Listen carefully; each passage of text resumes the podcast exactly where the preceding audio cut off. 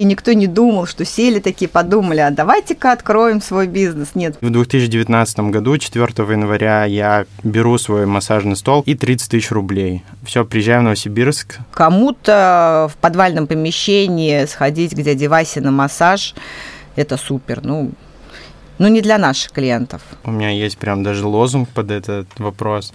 Нам не нужна столица, мы сделаем это в Сибири. Привет! С вами подкаст «Бизнес – это я» подкаст Яндекс Бизнеса о малом предпринимательстве. В этом сезоне мы продолжаем путешествие по регионам, чтобы рассказать, как устроен малый бизнес за пределами Москвы. В прошлых сезонах мы уже разговаривали с владельцами салонов красоты и маникюрных салонов. Но индустрия красоты и ухода за собой гораздо шире. Герой этого выпуска – Екатерина, совладелица спа-салона «Океания» в Саратове. Здравствуйте, меня зовут Ермакова Екатерина. Занимаюсь я медицины and спа, можно так сказать, где присутствует и медицинское направление, и спа-направление. Это салон красоты Океания. На данный момент мы его переименовываем в клинику and Spa. И Сергей, владелец массажной мастерской «Мнешь трешь» в Новосибирске. Меня зовут Сергей, фамилия Третьяков. Я основатель массажной мастерской «Мнешь трешь». Для Сергея этот бизнес не первый предпринимательский опыт, а начинал он еще в 14 лет с установки москитных сеток. Самый-самый первый мой бизнес это был в 14 лет. У меня отец занимался окнами пластиковыми, и мы, то есть, жили в поселке городского типа. Отец ставил окна, научил меня делать москитные сетки от мух, чтобы. И вот он научил меня это делать, ставил окна во всем там поселке, так скажем, и в соседних деревнях. Специально не делал сетки, я приезжал, монтировал и зарабатывал на этом первые деньги. Мама на рынке постоянно торговала, отец тоже ИП, ООО и так далее.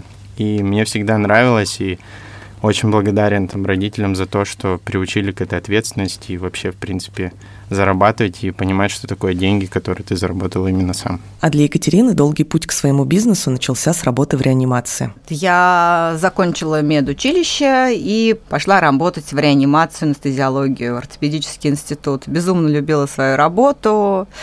Это была нервная работа, потому что люди умирали на твоих глазах. Это была работа не для слабонервных, так как оперировались и взрослые и дети. Но это было интересно, это было мое, я кайфовала от данной работы. Потом я ушла в декрет, и так получилось, что меня знакомые пригласили поработать администратором в один из новых салонов города Саратова. Я думаю, я подработаю чуть-чуть сейчас, посмотрю, а то дома скучно с ребенком, и вернусь обратно. Но так и не вернулась. Поработав администратором, меня позвали а, управленцем в другую структуру, где была стоматология.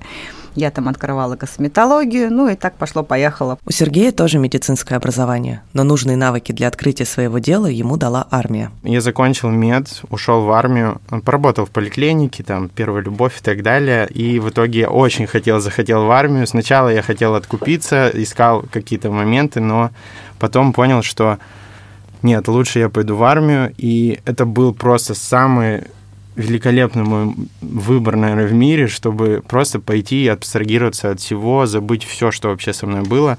И в армии я был подготовлен по всем пунктам. Это водитель категории АБЦ, медицина по компьютеру.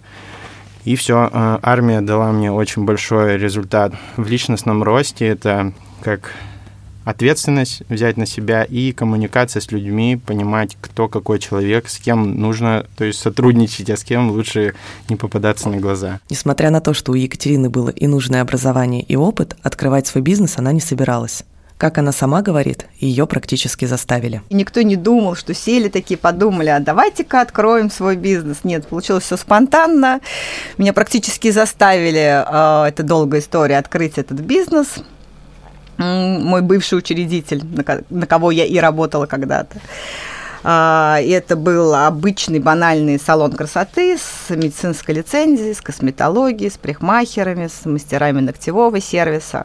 И тогда спа совершенно я про спа и не думала. Но через год она наконец-то поняла, какое направление интересно ей самой. Через год э, маленький салон, который был нашим первым салоном, там 100 метров, стал не вмещать в себя количество клиентов, большое количество сотрудников просилось к нам на работу, и мы решили увеличить площади. И тогда пришлось э, искать помещение. Было это второй уже салон, это было 320 квадратных метров, тоже вроде бы не так много.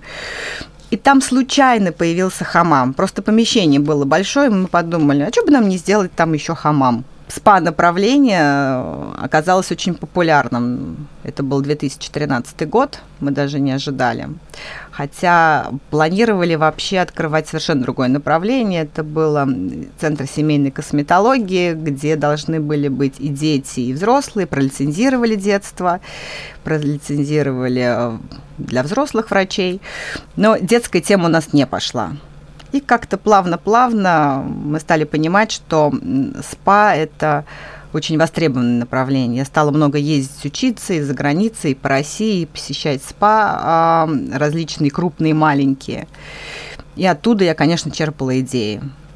И пришла идея сделать такой а, Prevention Spa – это где в одном пространстве для одного человека создано а, все воедино. И отдых, и чайная, и прием процедур, и тепловые процедуры, чтобы он не ходил по салону, по коридорам, а был в одном пространстве. Сергей изучал массаж еще в техникуме. На свое дело он начал спонтанно в незнакомом городе и с 30 тысячами рублей в руках. В 2019 году, 4 января, я беру свой массажный стол, который купил полтора года назад примерно, и 30 тысяч рублей. Все, приезжаю в Новосибирск, вообще не знал, куда ехал, ну, примерно понимал.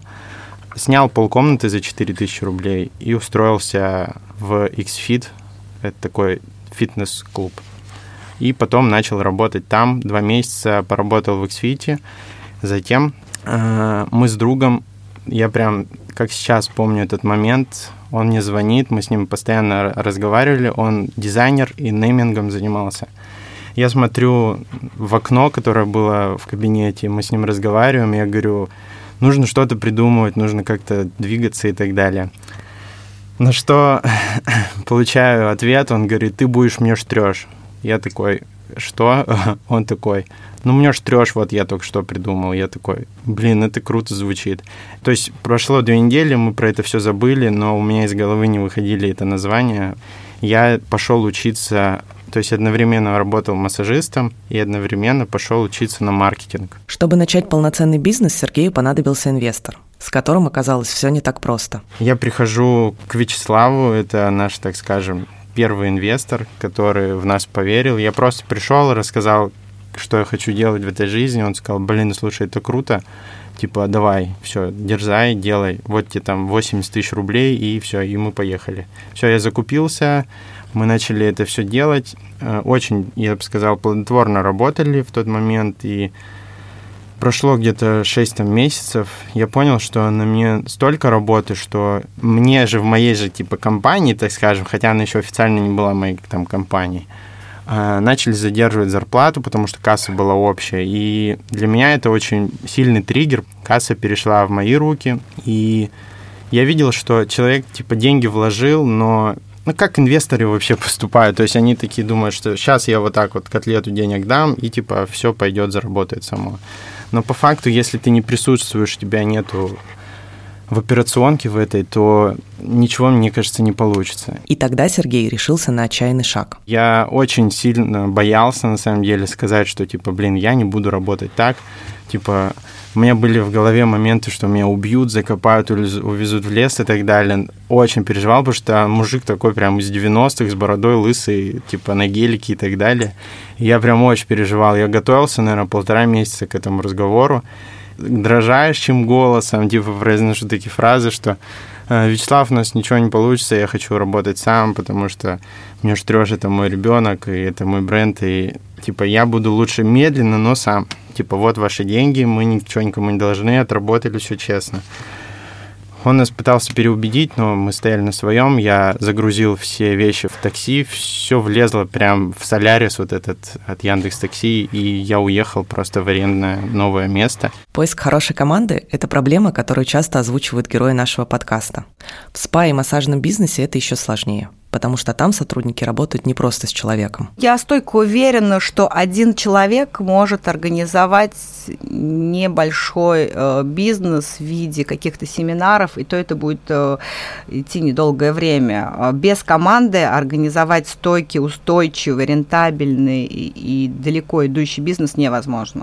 То есть есть несколько критериев, по которым я отбираю людей. Но для меня самое главное – это человеческие качества – и человеколюбие, потому что в спа-бизнесе все-таки это услуга, и мы людям служим. Ну, то есть это не в плохом понимании служить, да, а в хорошем. Мы предоставляем услугу, служение. И, конечно, если человек не готов э, наклониться и одеть тапочки другому человеку, то он не в нашей команде. Сергей собирает команду так, чтобы все шли на работу с удовольствием. Для меня важно это, чтобы я шел на работу в удовольствие, не как на каторгу. И это, наверное, первый принцип, когда я беру людей на работу. А, я говорю, как ты раньше типа работал, и по прошествию месяцев я спрашиваю, как ты приходишь на работу? Ты идешь как на каторгу или все-таки тебе классно типа работать? И то есть искать людей по ценностям, это вот реально правда. То есть иногда команда, когда она тебе доверяет, и когда у вас есть одни и те же ценности, это просто безусловный кайф, когда люди на своих местах, они занимаются своим любимым делом и так далее. Например, первого, второго администратора мы искали полгода. Просто вот, казалось бы, это просто базовая вообще должность администратора, и их девочек очень много, типа, но нету той девочки, которая бы реально вот горела своей работой, чтобы она там правильно консультировала, все рассказывала, была заботливой. Вот забота о клиенте – это самое крутое. Любой бизнес в сфере услуг очень сильно зависит от расположения. Екатерина это хорошо понимает. На данный момент э, я считаю, что вот расположение, да, важно. Важно окружение домов, которые рядом с тобой находятся, рядом с салоном, с клиникой, потому что в любом случае постоянно тебя будут посещать те клиенты, которые наход... проживают в том районе, где ты находишься. За какими-то услугами, которые они приедут раз в месяц, да, они готовы ехать издалека. Но если они к тебе ходят регулярно три раза в неделю, как к себе домой, то все-таки локация очень важна. И парковка, конечно, тоже. Сергей сменил три места за три года. Но его принцип – всегда оставаться в радиусе одного района. Мне кажется, в каждом бизнесе важно месторасположение, ну, кроме если ты там не склад какой-нибудь и так далее, потому что должно быть, люди должны видеть, и было удобно парковка, метро, э, развязка, чтобы люди могли добираться. Наши в основном клиенты, я думаю, либо на такси приезжают, либо на своих машинах, там, в третье место метро. Мы всегда были в одном районе в радиусе одного километра за два с половиной года, там, два и восемь лет. Мы сменили три точки, и они все были по периметру всегда. Но пока Сергею приходится делить помещение с соседями. Мы не располагались всегда где-то, то есть открыто, то есть мы всегда где-то, знаете, первое помещение было в спортивном зале, второе размещение было в салоне красоты подвале, то есть нас нигде не видно было. Всегда мы людей извне приглашали, и наоборот, у нас есть такие картинки, когда нас добраться, и там постоянно прорисовка, как идти миллион поворотов и так далее. СПА – это достаточно высококонкурентный бизнес, потому что часто в соседних домах можно увидеть сразу несколько салонов мы решили узнать у наших героев, что они думают о конкурентах. Конкуренция – это всегда хорошо, но я думаю, что в городе Саратове, там, где мы сейчас находимся, э, конкуренции в формате СПА-пространства, она небольшая она не имеет того масштаба, там, серьезной конкуренции. Мы, мы все очень дружим с нашими конкурентами, мы знаем друг друга. Нет, мы делим рынок э, спокойно, легко, пока небольшая конкуренция. Все-таки СПА-пространство – это невысоко рентабельный, скажем так, бизнес, энергозатратный, трудозатратный со стороны человека, кто решает его открыть. Это не просто сделал ремонт, поставил массажистов, и у тебя все работает. Это ежедневный труд, обучение, аттестация и так далее. Сергей, например, вообще на конкурентов не обращает внимания. Наши конкуренты – это наши клиенты, то есть мы должны создавать продукт не для наших конкурентов, а для наших клиентов. И весь фокус внимания, все идет только на них. То есть есть вероятность того, что к тебе никто не будет ходить, если ты будешь плохо работать. Но если ты работаешь хорошо и всегда планируешь на долгосрочную перспективу все свои действия и так далее, то мне кажется, ну невозможно прогореть, потому что жизнь устроена так, если ты работаешь каждый день и вкладываешь в это душу, не знаю, что должно произойти, чтобы не было результата. Со стороны может показаться, что СПА достаточно прибыльный бизнес, но по словам Екатерины, это часто нерентабельная и затратная сфера. Тут нужно смотреть именно же и клиника, и СПА. Если смотреть клинику, это один, э, одно время окупаемости. Вообще по стандартам э, если клиника и СПА не окупается в течение трех лет, ну, четырех, трех-четырех лет, то значит, ты что-то не так делаешь. Но всегда нужно не забывать, это не значит, что ты вот вложил деньги, а купил, и ты потом чисто их зарабатываешь. Через 4 года портится ремонт, через 4 года появляются новые технологии. Это в СПА, в косметологии, это ежегодно годная, а даже два раза в год закупка аппаратов, то есть ту прибыль, которую вроде бы ты хотела отложить даже себя, я уж не говорю про развитие, оно всегда откладывается на развитие, без этого вообще никак нельзя.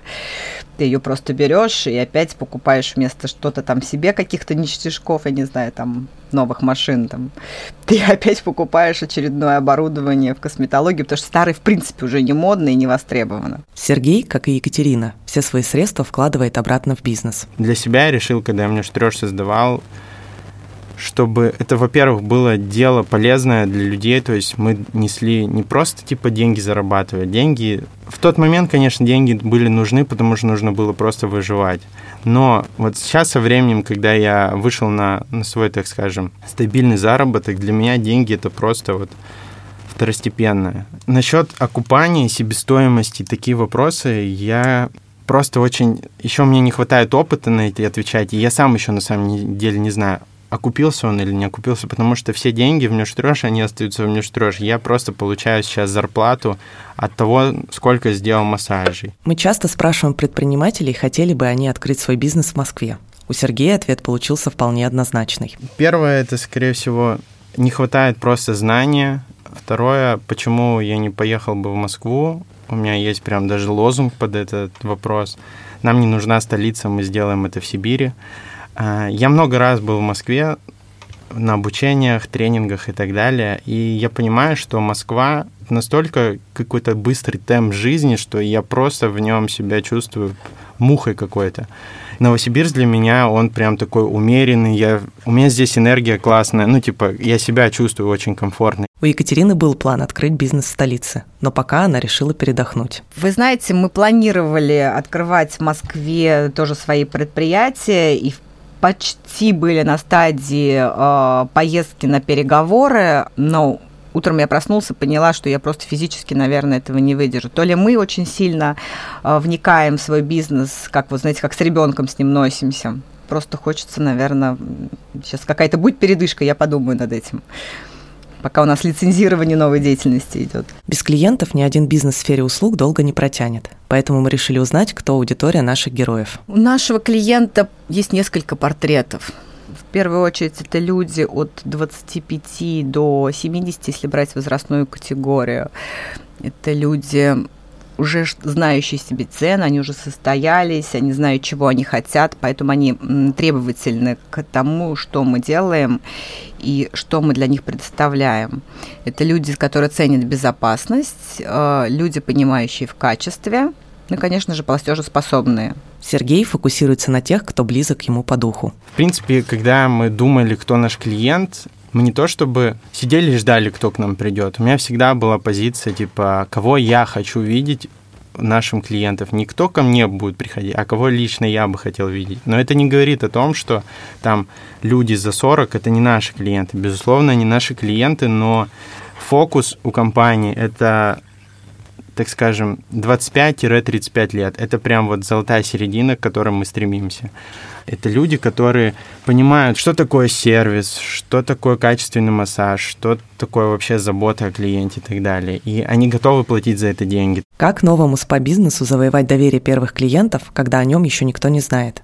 Екатерине привлечь первых клиентов помогла специфика Саратова. Знаете, у нас э, привлечь новых клиентов в городе Саратове несложно. у нас такая специфика города.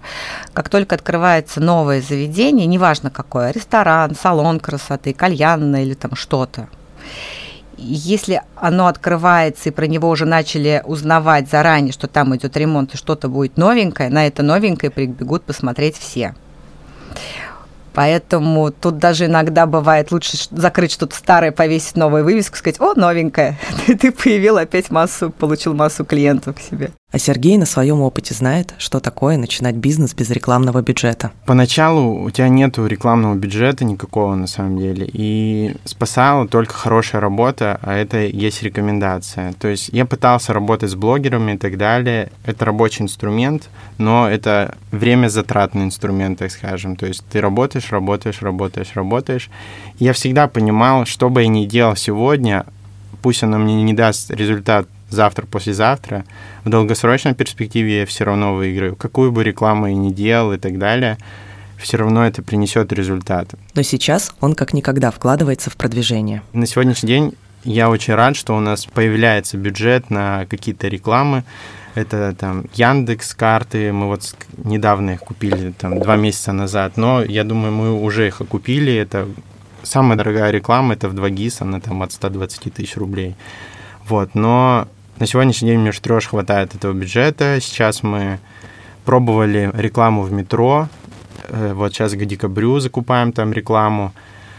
И таргет. Мне, у меня была цель какая? Купить сначала самые дорогостоящие рекламные площадки, потому что они долгосрочные. Сегодня многие предприниматели отказываются от стандартных офлайн методов в пользу онлайна. Екатерина поделилась результатами своего эксперимента. Я тоже задумываюсь о том, чтобы отказаться от наружки, от полиграфии и всего остального. Но я уже задумывалась об этом неоднократно и даже это попробовала. Это было два года назад, когда я решила с маркетологом, а давай сделаем такой эксперимент. Э, уберем рекламу везде и оставим только ее в интернете в виде контекста рекламы и соцсетей я осознанно пошла на этот эксперимент. Потом мы посчитали все наши цифры, что мы получили в количестве первичных клиентов, суммы денег, принесенных от них и так далее, и вообще выручки. Конечно, мой партнер меня очень сильно поругал, за это, так как это как бы семейный бизнес. Но я теперь столько понимаю, а, что нельзя уходить в одно направление рекламы нужно везде по чуть-чуть, где вот сейчас тренд, туда ты больше денег относишь, больше усилий. Но другие а, аудио, визуалы э, надо поддерживать. Это и телевидение, это и радио, потому что везде есть свой клиент, где он тебя может услышать. Не все клиенты сидят в интернете. Похудеть к лету, влезть в любимое платье. Так часто звучат запросы клиентов. Екатерине пришлось вести долгую борьбу за то, что немедленный результат не всегда самый лучший. Вот сейчас тенденция как раз меняется. Вот лет пять назад э, эти комплексы были разработаны, я-то их понимала, что нужно работать в комплексе, но достучаться до сознания потребителя мне было сложно. То есть, э, ну, запрос такой, да, там, лето начинается, все, уберите мне целлюлит. Срочно антицеллюлитный массаж. Да нет, нужно начать с другой процедуры, потому что там то-то, то-то, да, что там организм должен расслабиться, что подкожно-жировая клетчатка, ну, не буду сейчас медицинские термины. Ты говоришь физиологический процесс, как должно произойти. Клиент не слышал.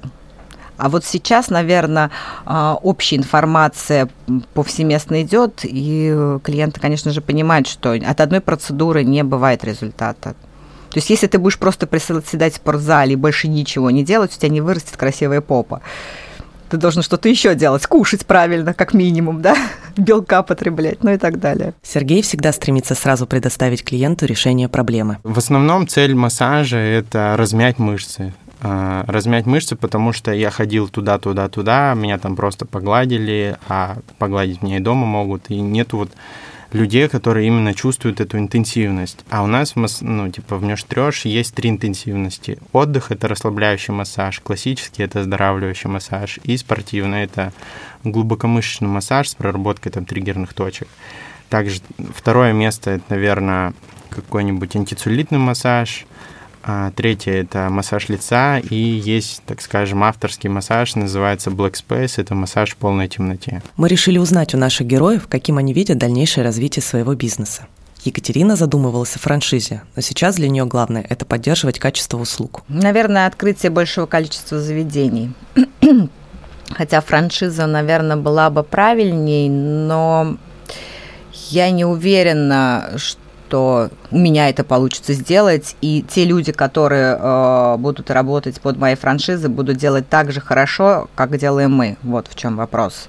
А это все-таки имя предприятия, пусть оно будет одно маленькое в городе Саратове, но качественное. А Сергею интересно тестировать разные варианты. Честно, еще просто из-за того, что не хватает знаний, я просто не решил, какая то система будет бизнеса. Либо это будет франшиза, либо это будет собственная сеть, либо это вообще будет одна точка.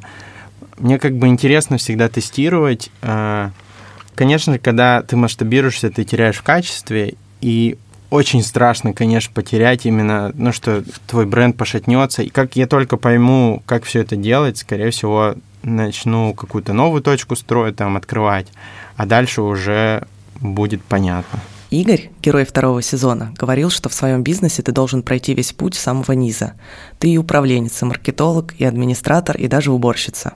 Именно так происходит у Сергея сейчас. Я просыпаюсь в 7.30 где-то, одеваюсь, иду, покупаю кофе, прихожу на работу, начинаю убираться, приходит администратор – и все, там уже либо записи, либо какие-то вопросы.